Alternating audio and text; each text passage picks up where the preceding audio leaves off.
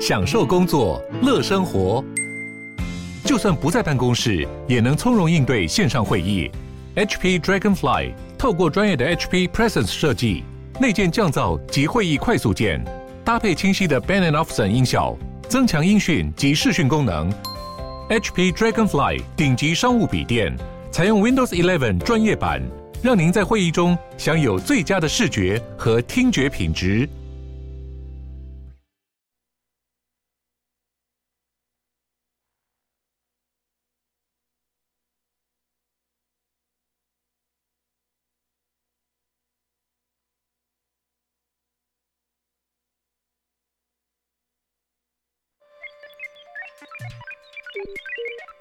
在哪里？你在世界的哪里？台湾又在世界的哪里？男生看世界，带你掌握脉动，看清局势，找到相对位置，定位自己的坐标。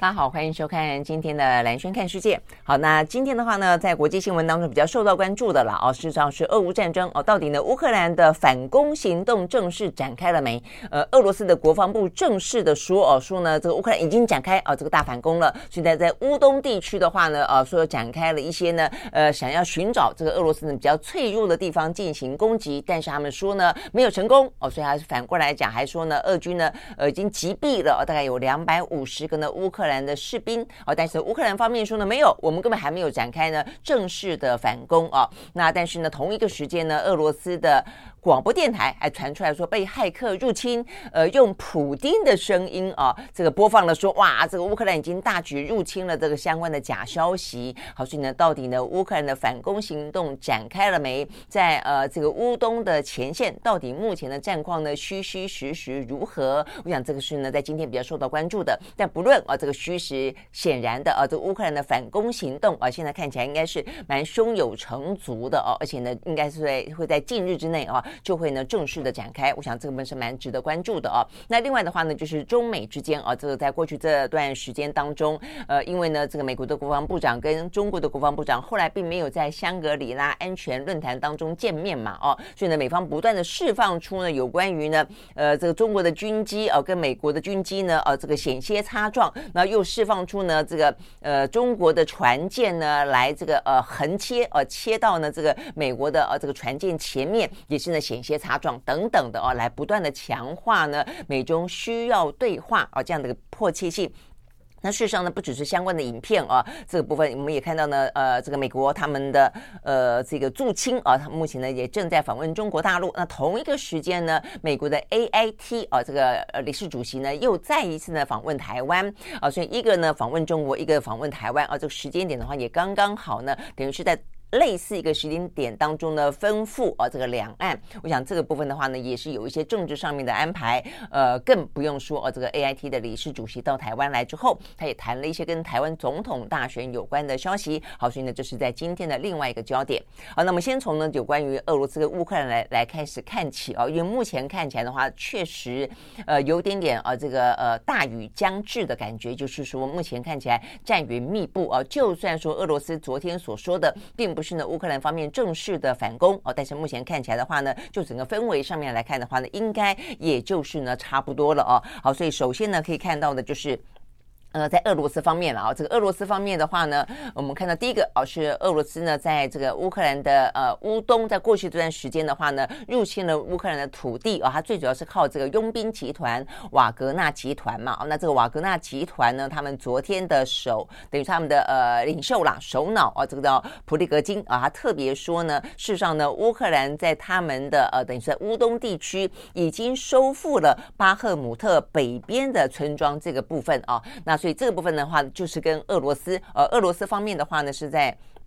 国防部啊，他们正式的表示啊，他们说呢，在六月四号的时候，呃，这个部分啊，说呃，俄罗呃乌克兰方面的话呢，发动了大规模的攻势，呃，乌军呢总共派出了六个机械化的步兵营，还有两个呢战车营攻击哦，他们说认为是他们自己哦，乌军认为是呃俄罗斯最脆弱的前线的防区。好，那所以这个部分的话呢，呃，这个他们认为最脆弱的就是在。顿内茨克南部前线的五个俄军防区哈。不过，不过呢，俄罗斯的国防部说，虽然乌克兰展开这个行动，但是呢，他们并没有成功突破，而且呢，这个损失了两百五十到三百人之间的兵力，还有呢，十六间呃十六辆的战车跟二十一辆的装甲车等等啊，说这个是乌军啊所折损的部分啊，所以呢，就是俄罗斯的国防部啊这个正式的说，所以呢，等于就是。我觉得啦，如果依照目前看起来呢，呃，这个乌军呢否认这件事情的话呢，可能是呃显然的，俄罗斯想要套他的话吧，也就是先呃做一个预先式的一个暖身式的警告吧。我想。就是具有一些战术上的目的啦，哦，所以呢，这是俄罗斯的说法。那除了俄罗斯的说法之外的话呢，瓦格纳我们刚刚讲了这个佣兵的组织哦，他们也说哦，这个事实上呢，他们确实乌克兰有拿下了哦，这个呃巴赫姆这个地方北边的村庄拿下了一些部分。那但是他们也趁这个机会，就不断的回过头去跟俄罗斯的政府哦这边等于是呃不断的呼呼喊了哦，就是说你要我帮你们打仗，你要给我们足够的哦这些相关的一些武。器啦、设备啦等等等嘛，哦，所以我们看到呢，这个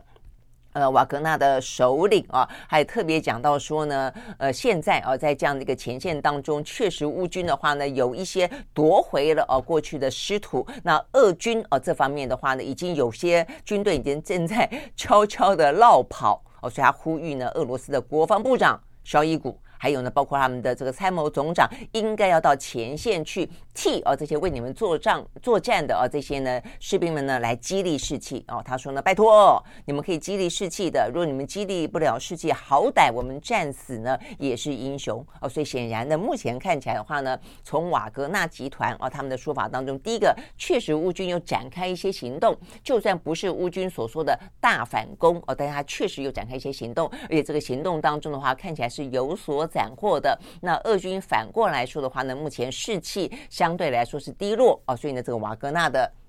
呃，这个首领还特别的呼吁啊，这个俄罗斯的国防部长等于是高层啊，必须要正视呃前线当中啊，目前呢这个俄罗斯哦、所面对的一些呃士气的可能涣散，还包括他们一些武器当中的不够精良。所以同一个时间点，我也看到了蛮蛮特别的哦、啊，他是呢来自于呢呃这个日本啊日经新闻的报道，他说呢根据他们海关的资料的分析，他说呢俄罗斯呢疑似。正在买回一些先前出售给缅甸跟印度的一些呢军事的零件，以用来啊这个改造他们一些旧型的武器呢，重新再投入呢乌克兰的战场哦。所以呢，就日经新闻这个报道跟日本方面所掌握到的一些呢海关当中的讯息，显然的俄罗斯方面的话呢，为了因应这一次的乌克兰的大反攻，他们显然的在这个军援部分，因为乌克兰源源不绝的整个西方跟北约哦，跟美国呢。他们的这些。武器的提供，但是呢，呃，俄罗斯只能靠自己嘛，跟一些比较些微的友友邦了啊，所以对他们来说的话呢，现在可能呢非常需要的啊，让他们自己的这一些啊这个旧型武器能够经过改装之后重新再投入。好，所以呢这个部分的话呢，他们就是呃显现出来了，就是第一个就是大战将至，第二个的话呢，俄罗斯啊目前的整个的军援的状况啊，跟过去所耗费掉的这些相关的军力，显然的啊还花了等于是相。相当的耗损啦，我想这个部分的话呢，是呃目前看得到在俄罗斯的方面。好，那至于乌克兰方面的话，我们刚刚讲说呢，虽然哦俄罗斯方面国防部这样子说，然后瓦格纳的集团啊这个首脑也这样子的去证实了若干的在前线当中的战况，但是就正式的乌克兰方面的说法是说，他们并没有呢展开正式的呃行动哦，而且听起来啊这个泽伦斯基显然的哦想要呢呃这个玩一些这个嗯这个比较模糊的战术。住了啊，他说他的意思就是说呢，目前呃希望哦这个大家呢呃包括他们的国防部长这样说，包括呢这个呃泽连斯基也这样说啊，他就说呢，目前呃我们只能说我们给现在目前前线的战士啊呃要给他们一些呃这个掌声哦，说他们做的漂亮哦，但是呢呃至于呢现在俄罗斯方面对乌克兰所采取的任何行动都很歇斯底里。哦，他说呢，他们说的任何的话啊，都不要去当真啊。我们并没有呢有关于大反攻的时间点的任何进一步的讯息提供给大家哦。所以呢，显然的，呃，想要玩一个呢比较是一个呃，可能声东击西的欺瞒的战术哦，等等的哦。那事实上呢，呃，乌军的发言人也说，他说呢，目前对于俄罗斯所声称的在顿内茨克这个地方的大规模的攻势，他们并无所悉。然后呢，乌克兰的国防部哦，也又一次呼吁全民不要对大反攻多做臆测。他说呢，沉默是金，现在保密。事实上呢，是目前我们最需要的事情，要防止呢情资过早外泄哦，所以它等于是就是不要让。知道哦，大家知道说他的反攻就到底是在哪一个时间点啊？希望呢能够出奇制胜。那呃，除了啊这个乌克兰方面这样子说啊，包括泽连斯基啊也这样子说之外，那我们看到的话呢是包括美军啊，美国方面的话啊，呃这个密利啊，这个密利的话，他们是参谋首长联席会议的主席密利啊，他他所掌握到讯息则是说乌克兰已经对。他们的大反攻呢，做好了充分的准备了哦。那至于呢，要预估反攻的时间点啊，这个方面他也认为不不宜多说。那至于呢，反攻的结果如何呢？他说呢，不宜啊，这个为时过早，也不宜做揣测哦。但不论如何，目前看起来的话呢，他们也认为。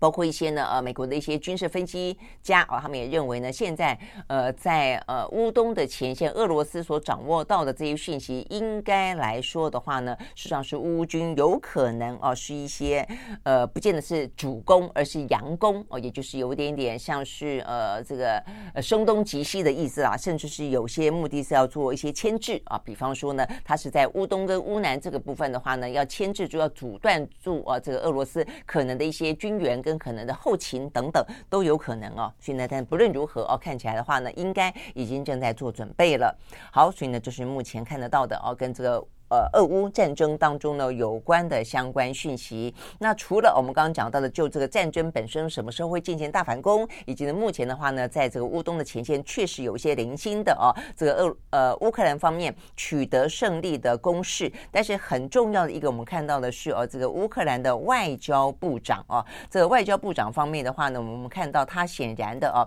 非常的强调的是，他们必须要在这次反攻当中取得胜利。他们说呢，取得胜利的话呢，就是乌克兰即将加入呢北大西洋公约组织所需要的胜利啊。所以就今天我们特别讲到也分析到的，很显然的，在这一场即将到来的谈判之前，所要迎来的一场呢又一次的啊这个俄乌双方的血战，对于乌克兰来说，他必须要取取得相当的胜利，因为这个胜利将会奠定他谈判的基础，以及他嗯。跟呃这个北约之间显然呢是有相当的某种默契啊，这个默契是，如果他取得相当顺利之后，很可能的还愿意止战，愿意停火，而换取啊这个加入北约成为成员国。好，所以这个部分的话呢，是乌克兰的外交部长呢库列巴哦，他在接受呢路透社访问的时候，他特别提到了这个，就他再三，我看到这个整个访问内容啊，他再三的不断的强调的就是，我们这场进攻的行动一定要取得胜利啊，这个取得胜利的话呢，重点在于说他们他们啊才可以换取到他们加入北约。不过坦白讲了，到目前为止啊，呃，虽然看起来确实应该有这样的一个台面下的啊那么一个 deal 啊，可能正在进行当中，但是北约呢，台面上面来看，没有任何一个国家呢，这呃就是呃真的是。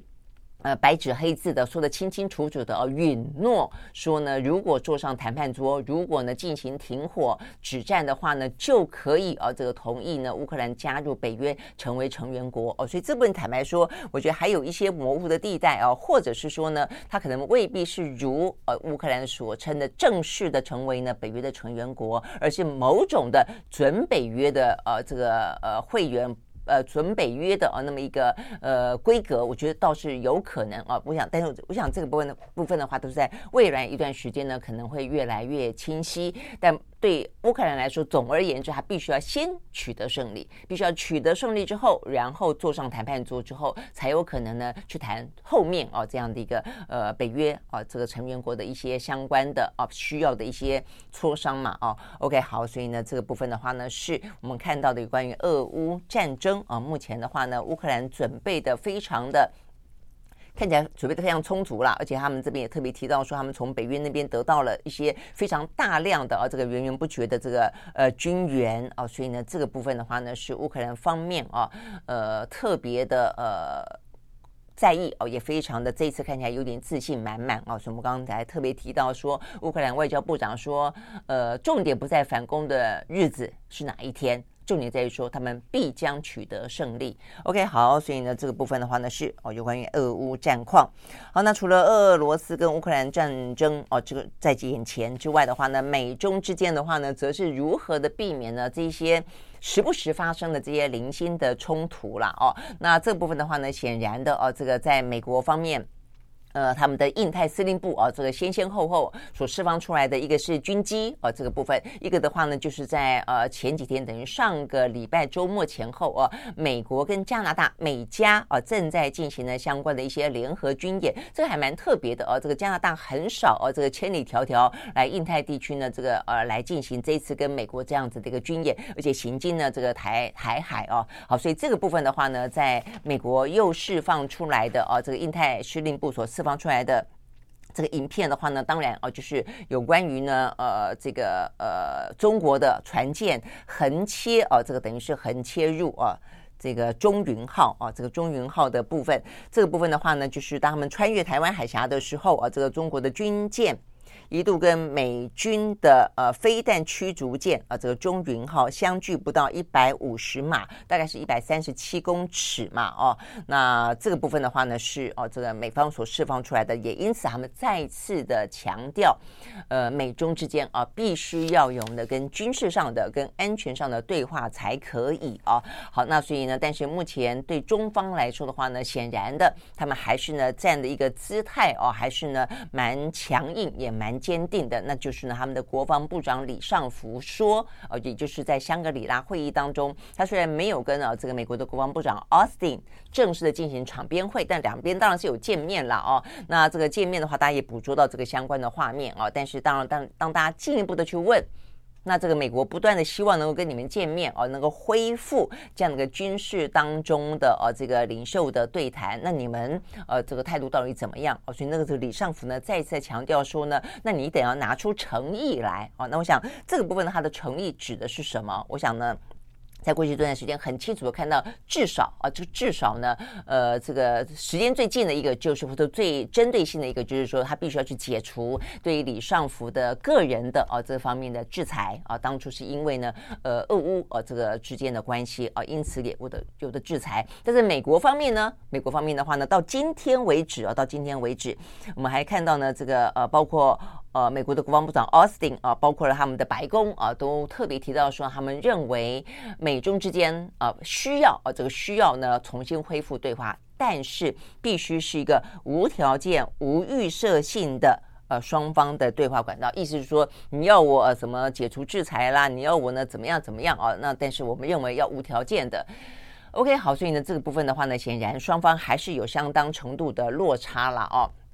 但是呢，对拜登来说，呃，你可以看得出来这段时间的一些谈话哦，不管是从他个人的，不管是从白宫发言人的，不管是从国务院方面的，不管是从美国五角大厦的，哦，其实都不断的在促谈啊，就挥呃敦促催促恢复对谈，都在促谈，呃，但是看起来的话呢，呃，中方啊，这个则是。呃，就是我们刚刚讲到他这个基本的这个立场那条线啊，这个画的还蛮清楚的。但美方的积极程度到了说呢，好，那就算你不跟我谈，我总是比较呃这个低层级的，我总是可以啊，这个先跟你去暖暖身吧啊。选择，这个最新的。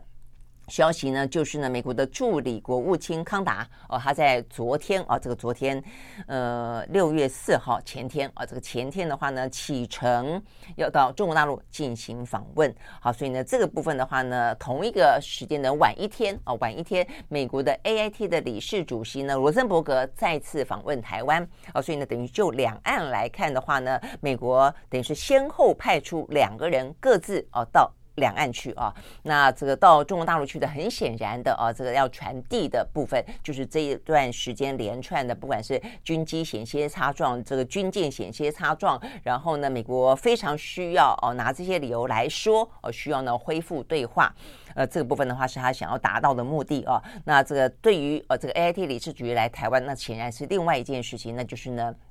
跟总统大选有关，好，但是呢，罗森伯格呢，昨天来台湾之后，当然也就是聊到了有关于呢最近的这些情势，他也直接啊，有点像是呃代为说明啊，这个康达哦，这个到大陆进行访问，他就说呢，呃，这个部分的话呢，强调的再次强调美中哦这个对话管道畅通的重要性啊、哦，他认为呢，这个部分有助于避免两国的竞争演变为冲突哦，而且他也特别提到说，美国积极寻找的方式不只是强化双边关系，也会针对美中合作才能够解决的国际问题进行对话。那哪些事情是美中合作才能够呃这个解决的国际话题呢？显然蛮多的了哦，呃，呃台海啦、南海啦、呃，朝鲜半岛啦，哦，等等等哦，这个或者是气候变迁啦，我想这些部分都是了啊。OK，好，所以呢，这个部分的话呢，呃，等于是双方。那事实上呢，这个康达昨天呃前天啊抵达中国大陆之后，已经啊这个已经呢跟中国大陆的副部长，因为层级的关系嘛，因为他是驻青。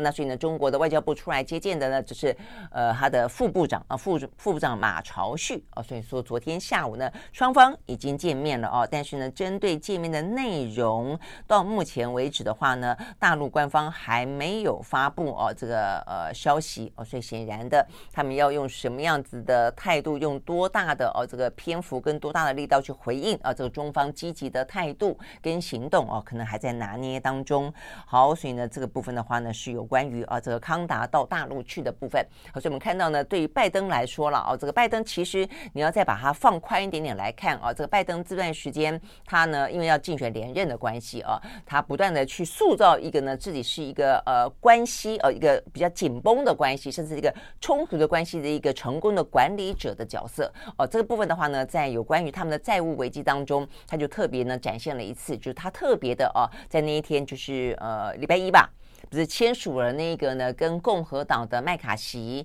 呃达成的那个妥协方案吗？啊，让这个债务的违约的时间往后延，他允诺要做若干的这个预算的调整，那个内容啊，他不断的强调的不只是化解这一次的呃债务违约的危机而已，他特别强调自己可以管理呃关系，他可以跟任何可能呢有充满歧见的对方。能够达成协议哦，所以他说他这是他从以前到现在啊，因为拜登是一个呃资深的外交老手了啊，他过去在国会当中一直都是外交委员会哦，这个非常资深的啊，所以他对外交国际问题相当的娴熟，所以他特别的强调自己是一个解决纷争。化解纷争，呃，协调旗舰啊，那么一个呃管理者的角色，能够去成功管理啊这个危险关系，所以呢，这是一个哦，所以代表着他要凸显一个，他是在美国国内可以去管理。啊，去化解、去弭平两党之间的紧绷关系的人，那在国际之间的话呢，他当然就要凸显出，他是可以跟中国能够打交道，能够去管理那么多的全世界，不管是地缘政治，不管是地地缘经济相关冲突的纷争的有歧见的这些关系哦，所以我想这是为什么这段时间你会看到他非常积极的哦。某个程度甚至有点热脸贴冷屁股的啊，呃，不断的呢，呃，这个吃中国的闭门羹，那所以，但是还是这么的积极啊，还是呢，呃，一方面啊，当然还两手了，一方面释放出很多的影片，让大家或者让整个的国际舆论啊，这个施压啊，对中国施压，说你看那么多的冲突，那么多的零星的擦枪走火的可能性。正正在随时的发生当中，所以我们可以不对话吗？啊，所以同时就派了啊，这个你不跟我做高层对话，我们低阶层的总是可以对话吧？啊，所以就派了康达去。所以我想这些部分的话，你会看得出来，他确实是非常积极的，而绵密的啊，在进行这个相关的一些铺陈了啊。那当然，整个的呃状况，其实中美之间的我们说过，它结构性的对抗，我坦白讲，我觉得是一个长期的。那那为什么这段时间的动作这么多？当然就是跟美国的总统大选、跟台湾的总统大选是有关的哦。那我想呢，这个中国大陆也非常清楚知道哦，所以他也在拿捏他自己的部分，他也有需要的部分啊、哦，他也有习近平需要，呃，尤其在经济部分，他需要啊、这个美国不要用那么强的方式啊，呃，去围攻他，他需要啊，这个也是能够放软一些状况来维持跟这些美国之外的美国的盟友之间的啊这些经济当中的贸易当中的互往。哦，但是他也需要呃站稳他的一些立场，需要美国重申哦很多的一些态度哦，包括什么呃一中原则啦哦等等等。那我想这个部分的话呢，是有关于呃这个美中对话。好，那接下来的话呢，就是罗森伯格。那罗森伯格的话呢，他在呃昨天啊这个抵达台湾，那我觉得这部分蛮蛮重要的哦，因为他一抵达台湾之后，他今年三四月才来过台湾一次哦，所以他等于是蛮密集的。他三四月间来台湾的时候，是他刚刚上任没多久哦，所以有点像是上任之后哦来台湾见见新朋友，那也亮个相的感觉哦，所以他那个时候的话。呃，他呃也见过蔡英文，也见过副总统赖清德，然后呢也出席了美国的双会呃的谢年饭等等啊。那这个部分，但是他现在又来了一次。那这一次的话呢，我觉得比较特别的哦，是他摆明了说，他摆明了说，以前的话呢，其实呃 I T 的理事主席，如果尤其碰到台湾的大选年啦。他们都会蛮关心台湾的大选的哦，或者他们刚刚上任啊，也都会来。但是呢，比较没有那么高调的哦，像这次罗森伯格，他昨天一来，他就说他这一次呢来台湾啊，他会要呃访问。呃，各个党派的领袖期待能够花更多的时间跟这些已经宣布参选总统的参选人来进行交流。然后呢，他也说他上次来的时候已经见了啊、呃，除了蔡英文跟赖清德之外，已经见了一些呢各党派的领袖了。他说，而且我觉得后面这句话很重要。他说呢，美国支持呢台湾的民主选举，并且期待与任何台湾选民选出来的领导人合作。任何领导人合作哦，所以我们看到的就是《中国时报》把放在头版头版头条，它的言下之意有点强调的是，美国在这次的大选当中不选边站。好，这个部分为什么值得推敲哦？因为过去来说的话呢，有些时候美国他们也不会选边站，如果没有特别的局势的话。但是过去这这一两次哦，很明显的，他为了要跟中国大陆之间哦，把台台湾当做一个。筹码也好，棋子也好，担心台湾跟中国走太近也好，他们是还蛮。蛮明显的，至少在上一次啊，这个四年前是支持蔡英文的哦，前一次还未必啊，前一次等于是在七八年前的时候，蔡英文第一次呃去的时候呢，事实上美国还还给这个蔡英文啊，这个有点软钉子碰。蔡英文去了以后呢，回来啊，其实美方那边释放出来的消息，其实对于他的一些呃两岸政策啊，其实不太信任。那但是呢，在四年前就完完全不一样了，因为四年前的整个局势其实呢呃很不一样啊，包括呢什么反送中啦，包括。美中之间的更多的一些鹰派抬头哦，那包括了呃现在的整个的局势嘛，哦，跟呢这个科技冷战等等。那但是在在今年很不一样的是啊，呃，其实相当程度的现在的气氛啊，已经到了有点。呃，这个就是战与和有点兵战的边缘。那尤其在台湾的内部啊，这个对于战争这件事情的呃意识已经越来越强，风险意识越来越强啊。所以呢，美国也感受到了台湾民意当中的改变啊。所以呢，我的意思就是说呢，他过去啊，在一个就算不选边站的状况底下，他不会公开说他不选边站。哦，所以呢，但是这次罗森伯格来特别的强调说，我要见各个党的哦这个参选人，然后呢，期待跟各个党的哦这个参选人当中的当选者来进行合作。那意思就是说呢，你不管谁当选，我们都会跟你进行积极的合作。那我想这个讯息是很不一样的哦。那所以呢，这个讯息呢，再加上过去这段时间你会看得到的一些零零星星的讯息而兜起来，它其实整个的面貌越来越清楚哦。第一个。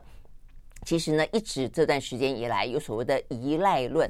就是美国方面对于赖清德的啊这个所谓的台独的务实务实的台独工作者这个部分，是不是呢？呃，比起蔡英文的相对来说比较理性冷静来说，可能更加的尖锐，那也因此给中国大陆方面更大的不安。那对于美国来说，虽然希望台湾不要跟中国靠得太近，但是他也不希望。找到一个人，这个人就是一个人，这个人是会让中国大陆方面非常的具有不安全感，甚至是非常排斥的人，因此呢，恶化了这个美中之间的关系，或者加深了美呃台台海之间真正的冲突，让美方真的可能需要呃这个付出若干呃这个军事当中的代价啊，这个风险跟冲突当中的代价。因为我们刚刚不是讲到了吗？拜登要强调的是，他是要有能力管理呃这个中美关系跟台海关系的啊，所以他也绝对不能够有意外。发生啊，所以呢，这个部分的话呢，事实上是依依赖论啊，一直事实上不止在呃，当然民进党都会说是呃在野党啊这个呃这个放出来的消息，但事实上不是啊，他很多在美方呃这方面的话呢，有这方面的消息，而且呢，在民进党内部哦也有这方面的讨论啊，所以呢，就是讲到说为什么。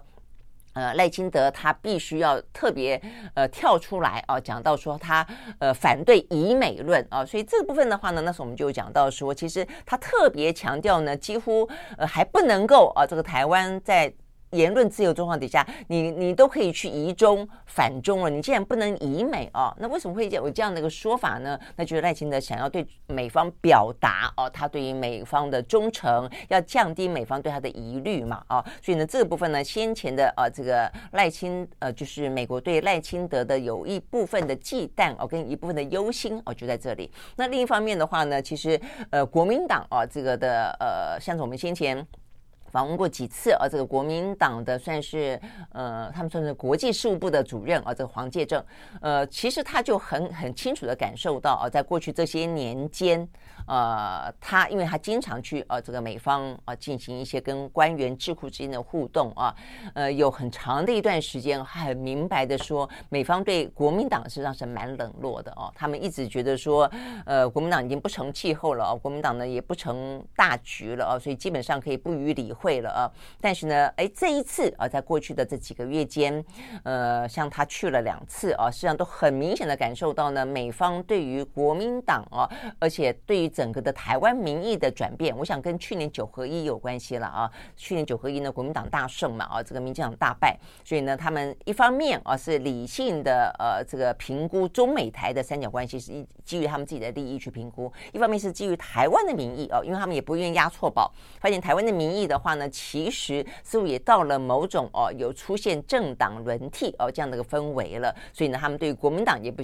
不敢像以前哦这么的呃当做小老弟哦，或者说呢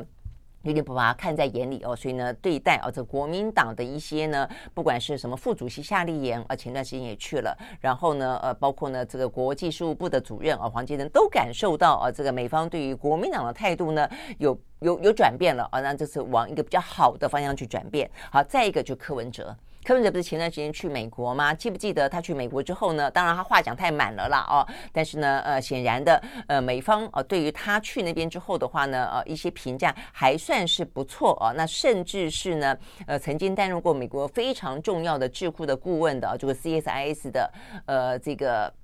顾问的呃，哎，突然之间忘记名字了啊。他也曾经啊讲到过说呢，呃，这个。柯文哲哦是蛮值得，就等于是他是在美中之间啊，这个美中之间，呃，葛莱仪了啊，这个葛莱仪啊，他特别讲到说呢，呃，赖清德啊过去的发言让北京不安，呃，台呃新北市长侯友谊则是呃这个中国大陆不太熟悉啊，所以他认为呢，呃，就柯文哲来说，担任过台北市长。然后呢，呃，北京对于办过双城论坛的柯文哲感到比较熟悉。哦，这葛莱伊曾经分析过，也就在前段时间，他曾经分析过说呢，呃，就呃这个两岸事务来看的话呢，相较之下，他认为北京会比较愿意支持柯文哲，也因此呢。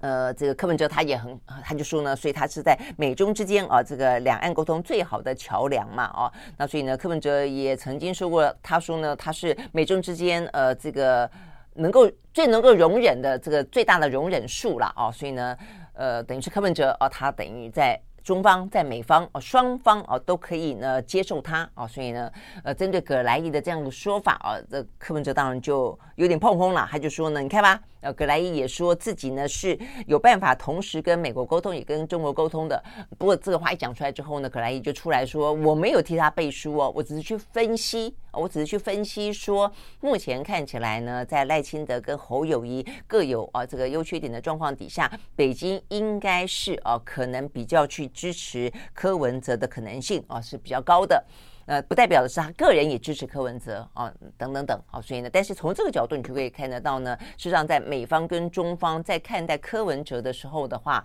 呃，也比起啊对赖清德可能的有些疑虑来得更呃更。呃，高一点点啊，这个更更放心一点点了啊，所以呢，从这些、啊、这个各个方面的蛛丝马迹，这样一路的讲到现在，我们回到刚才讲到的 AIT 的理事主席博呃罗森伯格，呃，在昨天抵达台湾的时候，说他很想要去见每一个政党的参选人，而且美国会愿意跟每一个，就是跟任何一个啊这个当选者啊能够展开积极的合作。呃，很显然的，在这一次啊，这个美国相较于上一次的力挺民。进党啊，这一次的话呢，应该相对来说是确实比较不选边站的。OK，好，我想这个部分的话呢，是美方啊，在这一次比较呃这个特别的态度了，罗森伯格比较特殊的谈话了啊。不过当然他呃也说哦，他来台湾这一次，除了啊这个针对台湾的总统大选之外，他也强调说，美方不选边站。也反对任何来自境外的干扰跟影响来影响总统大选，所以意思就是我们不会啊这个选边站，我们不会干扰台湾的总统大选，但也希望其他的境外势力，我想他指的就中国大陆，也不要来企图影响呢台湾的总统大选。OK，是我觉得最好是这个样子，我们不希望啊这个中国来影响到台湾的总统大选，我们也不希望啊这个美国呢在背后啊这个呃指指点点啊这个在。不断的下指导棋也好，不断的来试图影响也好，哦，这个台湾属于台湾自己的选举，我们当然我们的未来绝对不拖这两大强权哦跟他们之间的关系，但是我们必须要非常冷静的、理性的选择属于我们自己的最大利益啊啊，那所以罗森博格这样的谈话啊。当然说多少做多少，我觉得也还是可以去看的啦哦。那但是总而言之，好，昨天来是这样说的哦。那一方面当然也是另外一个，就是说，那他来了以后，那我们的参选人还要去吗？啊，第一个大家关心的是侯友谊啊。这个侯友谊的话呢，刚才我们刚刚讲到了哦，呃，刚才特别提到这个葛莱仪，好，他讲到说美方哦对于这个呃中方啦，这个对于侯友谊不太熟悉，那美方的话呢对侯友谊也不太熟悉啊。那所以呢，如果说罗森伯格来了。那侯友谊还要去吗？啊，那目前看起来的讯息啊，侯友谊应该还是会要去啊。他可能因为卢森伯格并并不能够代表所有的美方的官员啊。那你说见了他见了侯友谊，那事实上呢，侯友谊可能需要让更多的啊这个美国的呃官方认识他啊。如果他啊这个可能为他想要成为呢这个领导人的话，那同样的另外一个就是赖清德。赖清德的问题的话呢，比较是在于他是一个副总统。而且他现任的副总统的话呢，是不太可能哦，这个呃去大摇大摆、大大摆的哦，像柯文哲一样啊，要去这个呃什么见见国务院的官员啦，或者干嘛的哦。他是总副总统，所以他顶多就像这个蔡英文过过境哦，那顶多去这个 AIT 的总部哦，那见一见。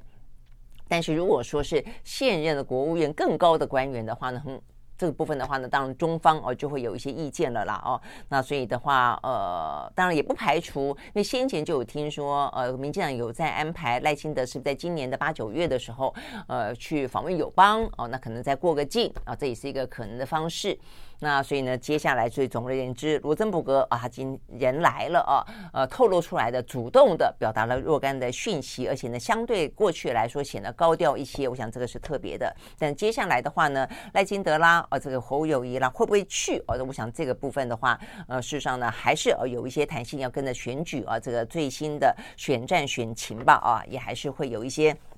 影响跟最后的决定的，OK，好，所以呢，这个部分的话呢是讲到啊，这个中美台之间的关系。好，不过呢，有关于台湾的选举当中的话呢，最近的话题哦越演越越烈的哦，就是台湾的 Me Too。我想这个部分的话呢，是真的哦，呃，话题哦，一些案件啊，尤其看起来几乎都是在政坛当中。我想，因为一开始啊，事实上也就在民进党内引爆了哦，那所以呃，等于是几乎几乎目前看到的多半都还是呢在政坛当中的哦，所以呢呃。围绕在民进党的、民进党的呃青年部的，然后呃还有他们的一些外包厂商的，现在已经一路延烧到了啊这个总统府资政啊这个严志发啊这个总统府资政严志发的话呢是说长期担任小英之友会呃全国总会长。那去年的话呢，在台北市长选举的时候，还担任了陈时中哦，他的后援会的总会长啊。那他这个日前被匿名爆料啊，说他在二零一八年的时候啦，哦，这个担任总统府资政的时候啊，这个有过性骚扰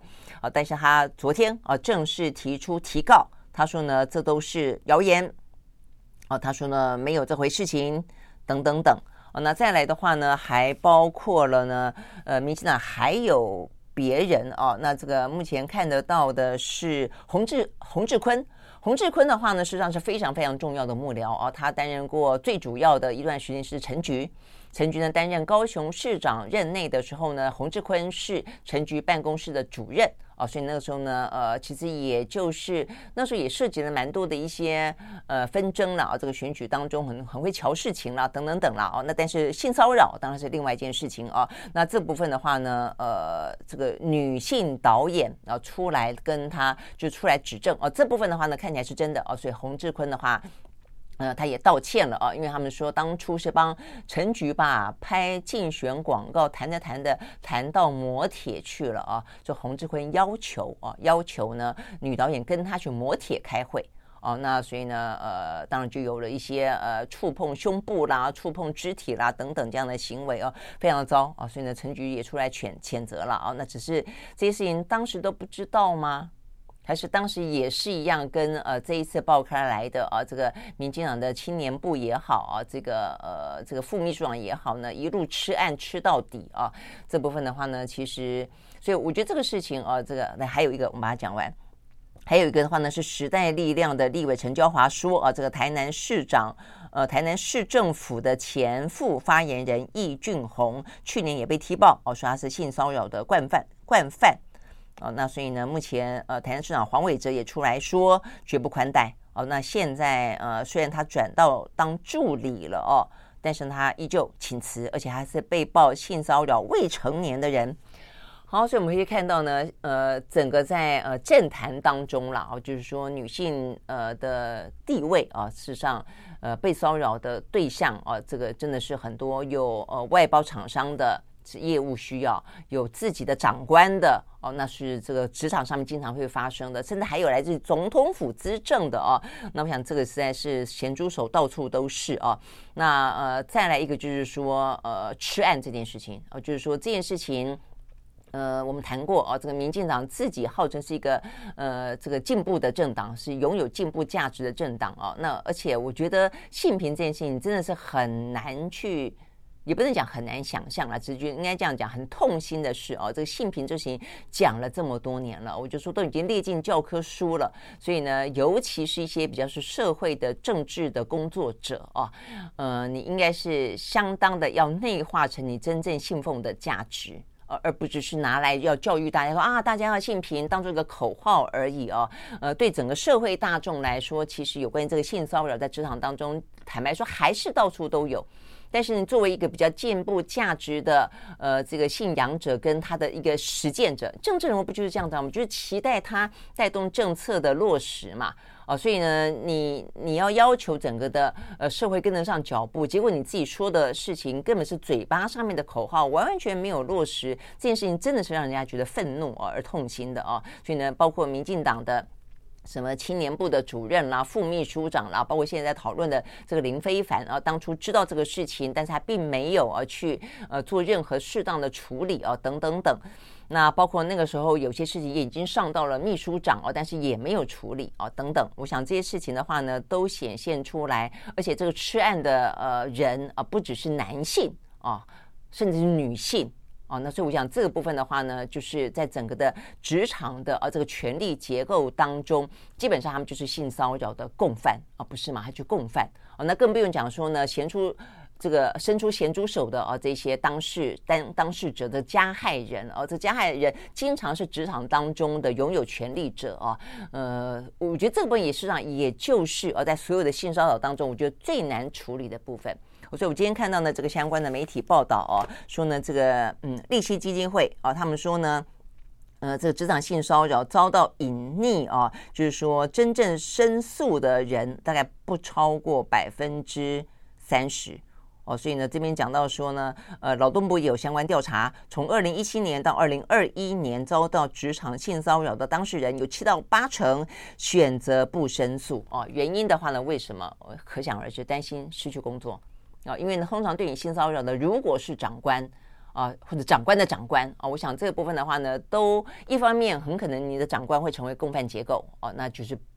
把他压下来。那如果说他本身就是加害者的话，那更不用说了。你几乎是不要讲申诉无门了，基本上你除了换工作，没有第二条路啊。那为了保住工作的关系，你可能选择的就是隐隐忍啊。所以我想这些部分，嗯，都是啊这个非常大的问题了。到现在为止啊，虽然越来越多人愿意站出来讲，但你会发现一件事情，通常讲的都是陈年旧事。